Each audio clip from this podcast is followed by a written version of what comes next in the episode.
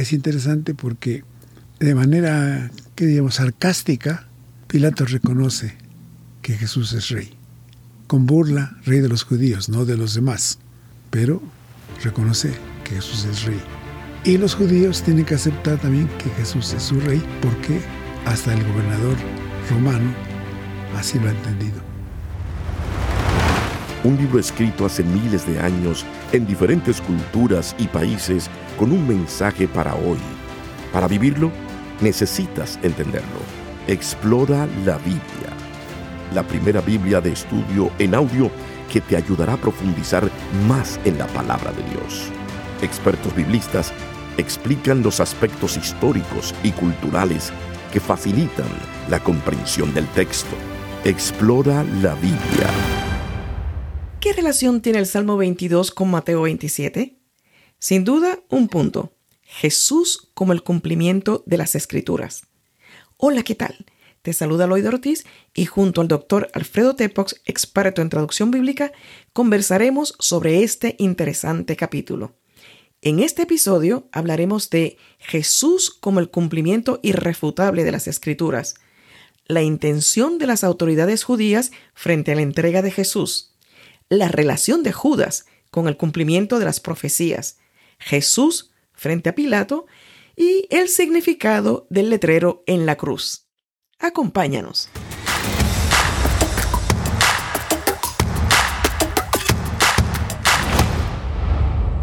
Doctor Tepos, ¿qué podemos plantear para iniciar este capítulo 27? Eh, viendo todos los diferentes temas que el evangelista Mateo desarrolla aquí, lo que se nota inmediatamente es su énfasis en Jesús, cumplimiento de las escrituras. Esto se va a ver en la muerte de Judas, se va a ver en la sentencia de muerte, en el énfasis de la crucifixión. Como sabemos, eh, el Salmo 22, hoy conocido como el Salmo de la crucifixión, toman diferentes versos, temas relacionados con este proceso de crucifixión y muerte del Señor Jesús. Esto, para Mateo, es prueba irrefutable de que Jesús cumple las escrituras. Habiendo dicho esto, escuchemos el capítulo 27. Evangelio de Mateo capítulo 27. Jesús ante Pilato. Cuando llegó la mañana, todos los principales sacerdotes y los ancianos del pueblo se confabularon contra Jesús para condenarlo a muerte. Lo ataron y se lo llevaron para entregárselo a Poncio Pilato, el gobernador. Muerte de Judas.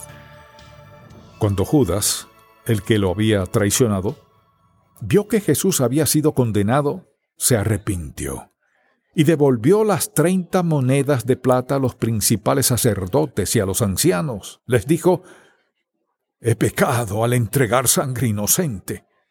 Pero ellos le dijeron, A nosotros que nos importa allá tú. Entonces Judas arrojó en el templo las monedas de plata, y después de eso salió y se ahorcó. Los principales sacerdotes tomaron las monedas y dijeron, no está bien echarlas en el tesoro de las ofrendas porque es el precio de sangre derramada. Y después de ponerse de acuerdo, compraron con ellas el campo del alfarero para sepultar allí a los extranjeros. Por eso, hasta el día de hoy aquel campo se llama campo de sangre. Así se cumplió lo dicho por el profeta Jeremías y tomaron las treinta monedas de plata, que es el precio estimado por los hijos de Israel, y las usaron para comprar el campo del alfarero como me ordenó el Señor. Pilato interroga a Jesús.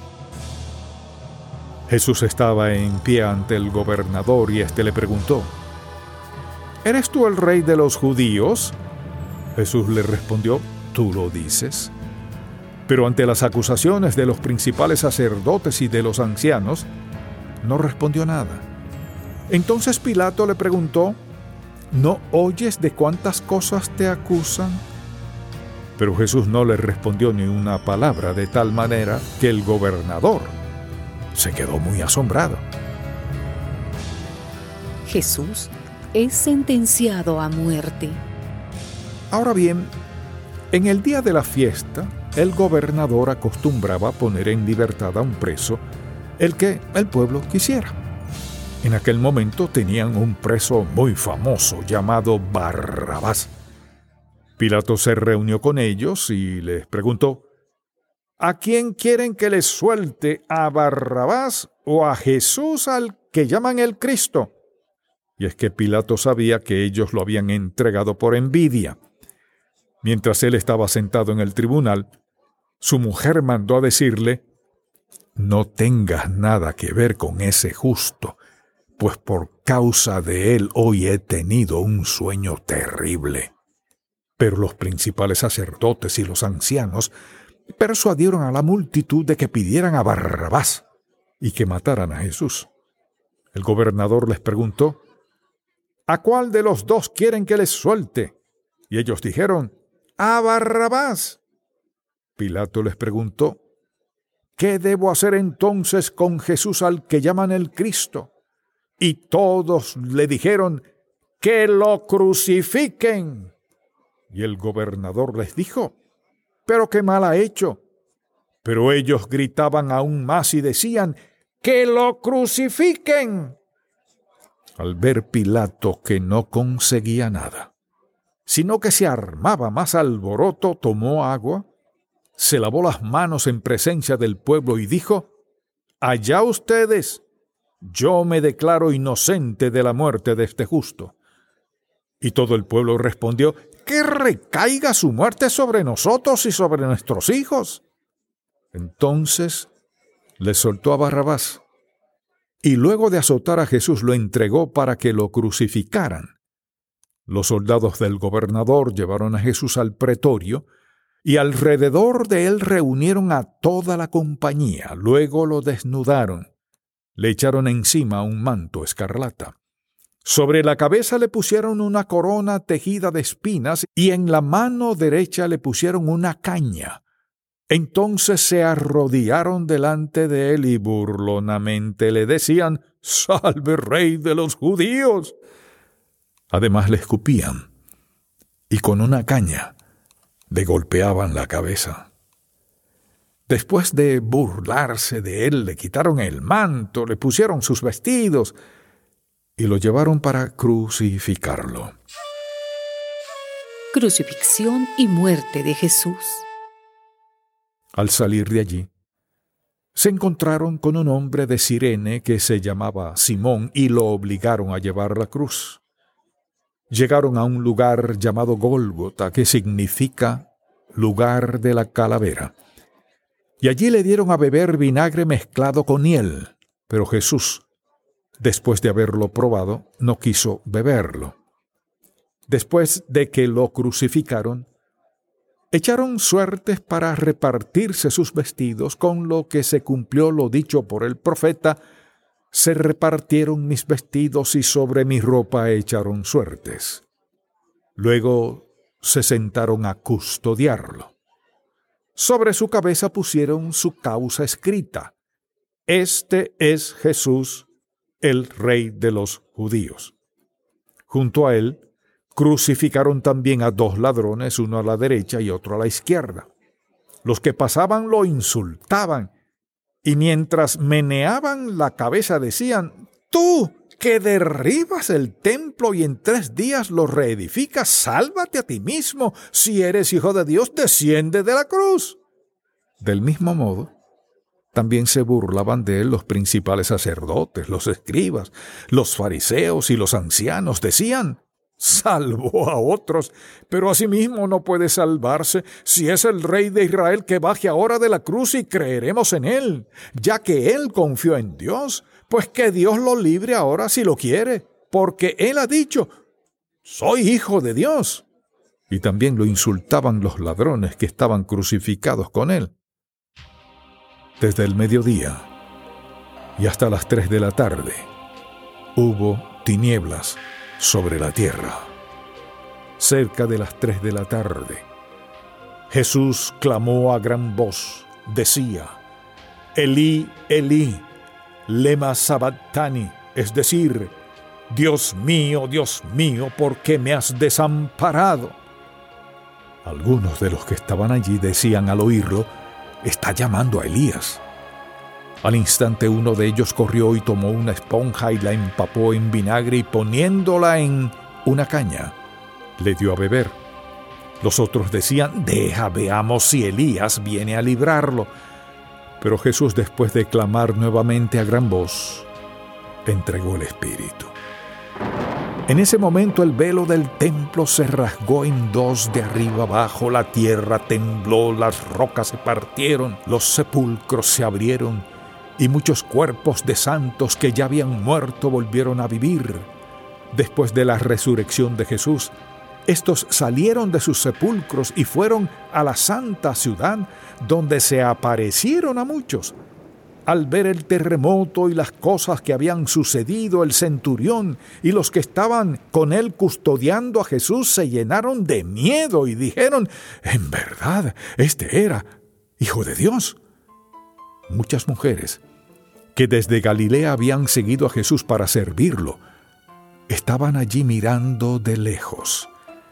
Entre ellas estaban María Magdalena, María la madre de Jacobo y de José, y la madre de los hijos de Zebedeo. Jesús es sepultado. Cuando llegó la noche, un hombre rico de Arimatea que se llamaba José y que también había sido discípulo de Jesús, fue a hablar con Pilato para pedirle el cuerpo de Jesús. Y Pilato ordenó que se lo entregaran. José tomó el cuerpo, lo envolvió en una sábana limpia y lo puso en su sepulcro nuevo que había sido cavado en una peña, después de hacer rodar una gran piedra a la entrada del sepulcro. Se fue. María Magdalena y la otra María se quedaron sentadas delante del sepulcro. La guardia ante la tumba. Al día siguiente, que es el día después de la preparación, los principales sacerdotes y los fariseos se reunieron ante Pilato y le dijeron, Señor, nos acordamos que cuando aún vivía aquel engañador dijo, después de tres días resucitaré. Por lo tanto, manda asegurar el sepulcro hasta el tercer día, no sea que sus discípulos vayan de noche y se lleven el cuerpo y luego digan al pueblo resucitó de entre los muertos, porque entonces el último engaño sería peor que el primero. Y Pilato les dijo, Ahí tienen una guardia, vayan y aseguren el sepulcro como sepan hacerlo.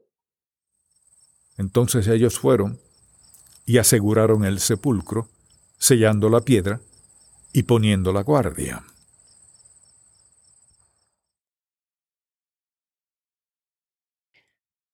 Acabamos de escuchar este capítulo que nos estremece, ¿no? Porque es la muerte y crucifixión de Jesús cuando es sepultado y luego la escena de los guardias ante la tumba. ¿Cómo podemos hacer un cierre de este capítulo? Bueno, eh, cuando Jesús es llevado ante Pilato, vemos la intención de las autoridades judías de no tener nada que ver con la muerte. Lo entregan y aparentemente se desentienden de Jesús. Pensamos que Pilato se lava las manos en el juicio, pero en realidad las autoridades judías también se lavan las manos al no hacerse responsable del proceso, ni de la condena, ni de la sentencia en contra de Jesús. Eso llama la atención, porque aquí se ve que simplemente lo llevan, lo entregan y ya cumplieron con entregar al reo de muerte. La muerte de Judas es un caso muy particular, porque nuevamente también en Judas se ve que hasta este personaje, hasta ahora pues no, no muy notorio, viene a cumplir también parte de las escrituras. Ya estaba anunciado que alguien entregaría a Jesús. La cuestión era quién. Como hemos comentado anteriormente, es posible que Judas celoso de su fe, deseoso de que ya llegara el reino restaurado, entrega a Jesús como parte de este proceso de cumplimiento de la promesa de la restauración. Entonces, el evangelista retoma ese tema y hace ver que cumple las escrituras y que, de acuerdo con el profeta Jeremías, cobra 30 monedas de plata por esta entrega. Entonces, todo el tema del cumplimiento es enfático en el Evangelio de Mateo. En cuanto a la presencia, la comparecencia de Jesús ante Pilato, pues obviamente eh, vemos a un Jesús que está resuelto a seguir adelante, culpable o no culpable, eh, creemos que es inocente, pero ante Pilato podría haber intentado o asumido una defensa de su persona y no, se niega a, hablar y mejor se calla. Para los cristianos primitivos, esta actitud de Jesús era cumplimiento de lo anunciado por el profeta Isaías en el capítulo 53. Como cordero fue llevado a matadero y delante de sus trasquiladores no abrió la boca. Entonces, ese es un énfasis muy particular. Finalmente, vemos el proceso de Jesús, contra Jesús. Es sentenciado a muerte, no hay defensa, todos piden que se le crucifique. Eh, Pilato, queriendo desentenderse, pone la responsabilidad de la sentencia en las autoridades judías y estos responden, crucifíquenlo. Entonces no hay manera de ver que Jesús tenga la menor oportunidad de que alguien lo defienda. Y él no intenta defenderse tampoco. Eso llama la atención. En cuanto a la crucifixión y muerte de Jesús, para el evangelista, eso simplemente es la culminación de todo una, ¿cómo podríamos decirle adecuadamente? Una perspectiva de muerte que Jesús tuvo desde el principio. Él sabía que iba a sufrir, que iba a ser condenado, que iba a morir crucificado, y él acepta este futuro, muy triste por cierto, pudo haberlo evitado, tal vez, la historia sería diferente hoy día, pero tenemos la historia tal como está, y la historia es la historia, no la podemos evadir. Así que ahora tenemos que afrontar este hecho el hecho de Jesús siendo eh, procesado, condenado a muerte y finalmente crucificado. Llama la atención que el evangelista Mateo menciona el hecho de que sobre la cruz de Jesús, Pilato ordenó que se pusiera el rey de los judíos. Es interesante porque de manera, que digamos, sarcástica, Pilato reconoce que Jesús es rey. Con burla, rey de los judíos, no de los demás, pero reconoce que Jesús es rey. Y los judíos tienen que aceptar también que Jesús es su rey, porque hasta el gobernador romano así lo ha entendido. Todo esto tiene significación, eh, es una bomba de efecto retardado. Y como vamos a ver después, capítulo 28, esto va finalmente a tener efecto cuando ellos se den cuenta de a quién ha sido, a quién han crucificado. Han crucificado al Mesías que tanto esperaban y que era Jesús de Nazaret. Ese que cambió la historia. Que cambió la historia. Efectivamente. Así concluimos este episodio número 27. Les invitamos a que nos escuchen en el último capítulo de este libro del Evangelio según San Mateo, el capítulo 28 Muchas gracias por su atención y le esperamos en el próximo episodio. Un libro escrito hace miles de años en diferentes culturas y países con un mensaje para hoy. Para vivirlo, necesitas entenderlo. Explora la Biblia. La primera Biblia de estudio en audio que te ayudará a profundizar más en la palabra de Dios. Expertos biblistas explican los aspectos históricos y culturales que facilitan la comprensión del texto. Explora la Biblia